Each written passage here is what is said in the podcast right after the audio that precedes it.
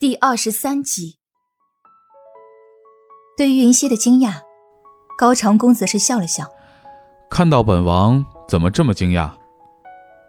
王爷，你不是应该在陪寒月公主吗？说话间，云溪还朝着院门口看了看。天色不早了，他已经回去了。高长恭在云溪的身旁坐下。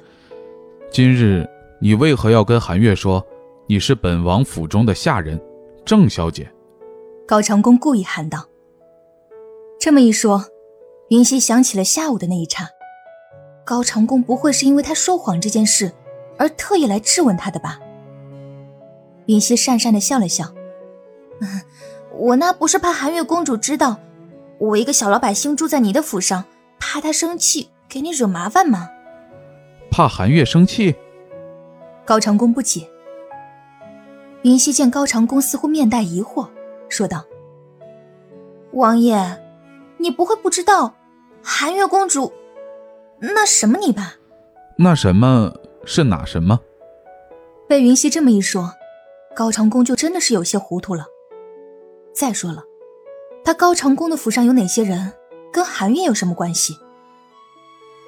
高长恭这疑惑的表情，难道他真的不知道？不是吧？堂堂北齐兰陵郡王，威名显赫的战神，怎么会连这点都感觉不出来？难道真是应了那句话：“智商越高，情商越低？”就是，就是他喜欢王爷你啊！云溪在纠结一番过后，还是决定将这话说出口。谁知，高长恭在听到这话后，竟是扑哧一声笑了出来。谁告诉你？韩月喜欢本王了，高长恭的反应大大的出乎了云溪的意外，这不是很明显吗？高长恭摇了摇头，本王身处皇室，朋友不多，而六弟和韩月算得上是本王在皇家中唯一的两个亲友。幼年之时，我们三个经常一起玩耍，本王最大，自然要保护好弟弟妹妹。因此，韩月通常会更依赖本王一些。此次本王出征三个月，韩月想见本王也是正常的。你呀，当真是想歪了。对此，云溪表示怀疑。这古代不是经常有兄妹恋的吗？只要不是亲兄妹，结婚都是可以的。不过，就高长恭此番话来看。他对寒月公主倒是没有半分男女之情。可怜的寒月公主哦，云溪在内心感叹。哦，那是我想错了啊。虽然怀疑，但是高长恭的面子还是要给的。于是，云溪很配合的说了这么一句：“这次本王没有戳穿你，下次可不许这么调皮了。”高长恭说道：“万一……”寒月公主知道我住在这里，不高兴怎么办？云溪问道。她可是记得小环说过，这寒月公主心眼小。本王的府邸，还轮不到他人来做主。这简单的一句话，却是彰显出了高长恭的王者之气。云溪竖起大拇指，赞叹道：“王爷霸气。”对于云溪的赞叹，高长恭欣然接受。堂堂兰陵王。自然霸气。听到高长恭的这话，云溪眼里露出惊奇，没想到一向低调的高长恭，居然也会在他面前说出这么不客气的话来。本王知道你这几天在府里闷坏了，本王明天带你出去走走吧。高长恭说道，这才是他今天来的主要目的。王爷，能推迟一天吗？云溪问道。能得高长恭特意相配，那自然是很长脸的事情。可是很不巧的是，他上午刚和高笑颜约好，明天带他去逸风阁吃饭呢。明天，你有什么事吗？高长恭问道。我明天要请小眼吃饭。请六弟吃饭？为何？说到这个，云溪就不乐意，还不是为了还他帮我看脚伤的人情。这个小气鬼，看个脚居然要我请他去逸风阁吃饭，我看啊，他就是气我赢了他几百两银子，想活活吃穷我。想起高笑眼对他抱怨的模样，高长恭也是无奈。六弟的胃口可没那么大，不过去逸风阁，他不点几个贵的菜呢，也是不可能的。这样吧，明天吃饭的钱本王出，这下可是满意了。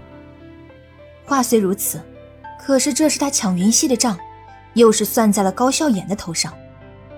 在自己王府的高笑眼，连续的打了好几个喷嚏，心下奇怪，莫不是有谁在说他的坏话？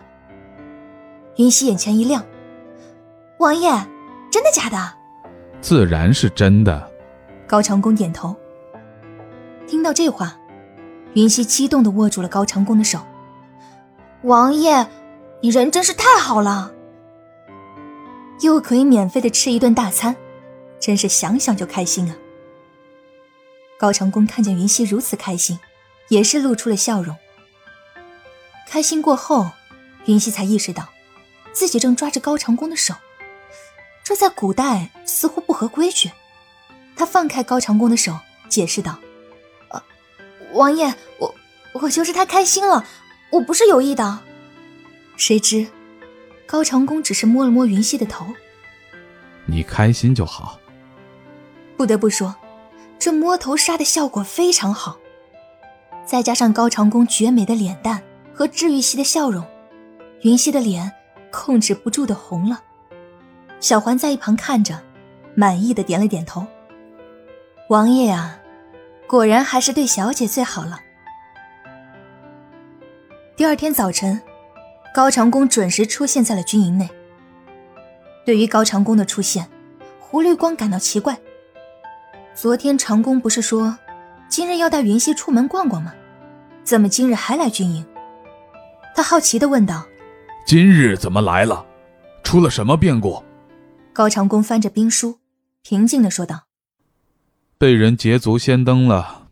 胡绿光听后哈哈大笑：“还有人敢劫你的足？谁呀？”高笑颜。胡绿光一听，这都连名带姓的喊了，看来笑颜有麻烦了。刚准备出门的高笑颜，突然觉得背后一冷，他回过头，又什么都没有。再看看天空，晴空万里，艳阳高照的。哪里来的冷风啊？家丁见到，问道：“王爷，您这是怎么了？”高笑眼摇摇头：“没事儿，本王今日在外面吃饭，叫夫人不用等本王了。”是。来到兰陵王府的时候，还是巳时。云溪正在王府中散步，在见到高笑颜的时候，他有些无奈。这才几点呢？高笑颜也太积极了吧！他指了指天上的太阳，大哥，这饭点还没到，您这也太速度了吧？对此，高笑眼笑了两声。逸风阁和别的酒楼又不一样，这不得提前去吗？万一没位置了怎么办？高笑眼的话也不无道理，毕竟他不知道，昨日自己已经去打过招呼了。再看看今日高笑眼的这身装扮，身着紫色的华衣锦袍，头戴金华发冠，再用一根月牙色的簪子固定，腰间束着蟒纹腰带，配以一块纯白色的玉佩，本就帅气不凡，加上这一身行头，更是彰显了他的仪表堂堂。哟，看不出来啊，今天还特意捯饬过了。明熙观摩了他一身，说道。哪里哪里，就是随意打扮了一下。云溪瞥了他一眼，就这样还叫随意？那他真不知道正事是什么样的了。他拿过高笑颜手中的扇子，扇了一下，一股凉风就吹了过来。他将扇子还给了高笑颜。现在还是初春，你扇个扇子，也不怕把自己给扇感冒了。高笑颜接过扇子，帅气的打开。装模作样的扇了几下，这不是为了彰显我的气质吗？云溪拍了拍他的肩膀，还止，耍帅要适可而止。有时候装逼装过头了，就要得不偿失了。对于“装逼”这个词，高笑颜明显是不懂的，但是他也知道，这显然不是什么好词。不过这次还是听云溪的吧，说不准那如雪姑娘真不喜欢他这样子。于是，高笑眼将扇子插在背后的腰带里，这样可以了吧？云溪点了点头。这样嘛，就差不多了。他也知道高笑颜心急，也不再多消耗他的耐心。那我们走吧。来到逸风阁的时候，人已经差不多快满了。面对如此多的客人，那店小二都快忙不过来了。哎，要是他也有这么间酒楼，肯定数钱数到手软。云溪进入逸风阁，风彩玲便注意到了。但是同时让他吃惊的是，昨日郑姑娘所说的朋友，竟然是广宁王高笑眼。风彩玲走到二人面前，掩嘴笑道：“ 没想到郑姑娘的朋友，竟然是广宁王殿下。”随后，又毫不掩饰的上下打量了高笑颜一番。难怪这邺城的姑娘，个个都念叨着广宁王殿下。如此英俊不凡的人，又有谁能不动心呢？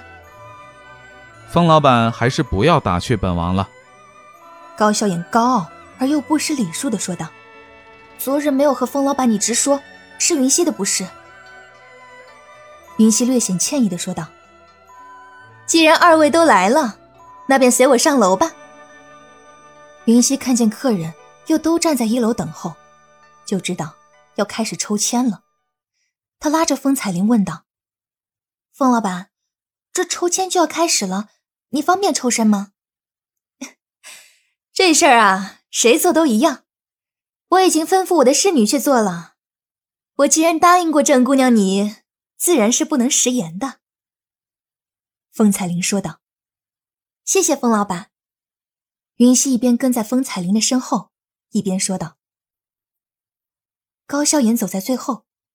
听着二人的对话，有些诧异的看向云溪。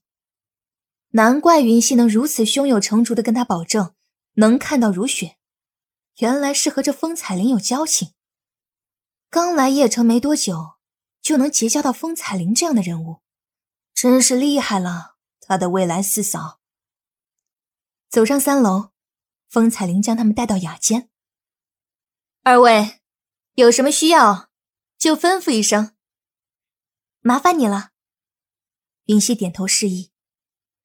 不麻烦，风彩铃笑着说道：“我先下去了。”风彩铃离开之后，云溪才注意到，这间屋子的格局和布置，和他前几天去过的雅兰差不多，只不过房间的兰花变成了郁金香，而这房间的名字也由雅兰变成了雅金。高小眼坐下。我还是第一次来三楼雅间呢。你之前一次都没抽到过啊？云溪不可置信的问道。高笑眼摇摇头。本来也没来过几次，而且运气也不好。听到这话，云溪得意洋洋的说道：“那是不是得好好谢谢我？”高笑颜点了点头。大恩不言谢，敬你一杯。说罢。高笑眼将酒杯内的酒一饮而尽。云溪瞥了他一眼，没意思。他还想着狠狠的敲高笑眼一笔的。不过这高笑眼也不知是不是看穿了他的心思，竟然都没有给他说话的机会，真是个小气鬼。让二位久等了。此时，一声悦耳的声音传了进来，伴随着一股淡淡的幽香。门被推了开来，如雪依旧一身白衣，轻纱遮面，漫步生莲的走了进来。高笑颜立刻站了起来，看了看自己的衣服，觉得没有不合理之处，才一手作掌，一手握拳，放于胸前，向如雪打招呼。如雪只是微微点头示意，见过广宁王殿下。随后就在云溪面前停下了脚步，郑姑娘。我们又见面了，语气较之刚才柔和了不少。如此差别，云溪听了出来，高笑眼自然也是能听出来。不过，对于高笑眼来说，能见到美人已经很不错了，其他的对他来说都是其次。他只是个没权没势的小老百姓，他身边的这位才是有权有势的王爷啊！这如雪的态度，是不是弄反了？云溪看了看高笑眼，又看了看如雪。是啊，这次打扰如雪姑娘，真是不好意思。对此，如雪微微一笑，无妨。左右我都要选择一间的客人弹琴，有熟悉的人，自然是再好不过了。虽然戴着面纱，只是单单这眼角带笑，就足以迷倒他人了。如雪走到珠帘之后，坐在古筝的面前。不知郑姑娘和广宁王殿下想听哪首曲子？云溪对这古典音乐可是一窍不通的，于是就将这选曲子的任务交给了高笑眼。谁知高笑眼看如雪看得入了迷，一副完全没有听进别人说话的样子。听众朋友，本集播讲完毕，感谢您的收听。